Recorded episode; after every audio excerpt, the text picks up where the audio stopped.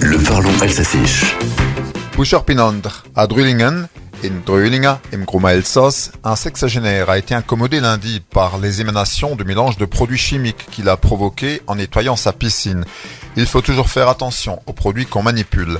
Nos amis belges de 7 sur 7.be nous ont rapporté la mésaventure, Smith Ereignis, d'une grand-mère chinoise qui aurait pu faire un feu d'artifice dans la maison familiale.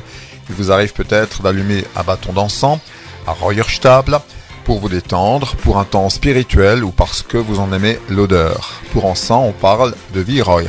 Alors, récemment, en Chine, une vieille dame a voulu allumer des bâtons d'encens. Pas un bâtonnet, hein, mais un gros bâton à Reuerstopp, sauf que le bâton n'était pas porteur d'encens, c'était une pièce d'artifice, Feuerwerk. La vidéo prise par la caméra de surveillance de la maison montre cette grand-mère munie de bâtons qui envoie des flamèches. La scène est insolite avec cette mamie qui tient des bâtons comme le cowboy des Colts. Heureusement, elle n'a pas mis le feu à la maison, elle ne s'est pas blessée non plus. Du reste, elle était stoïque, c'est unerschetterlich pleva.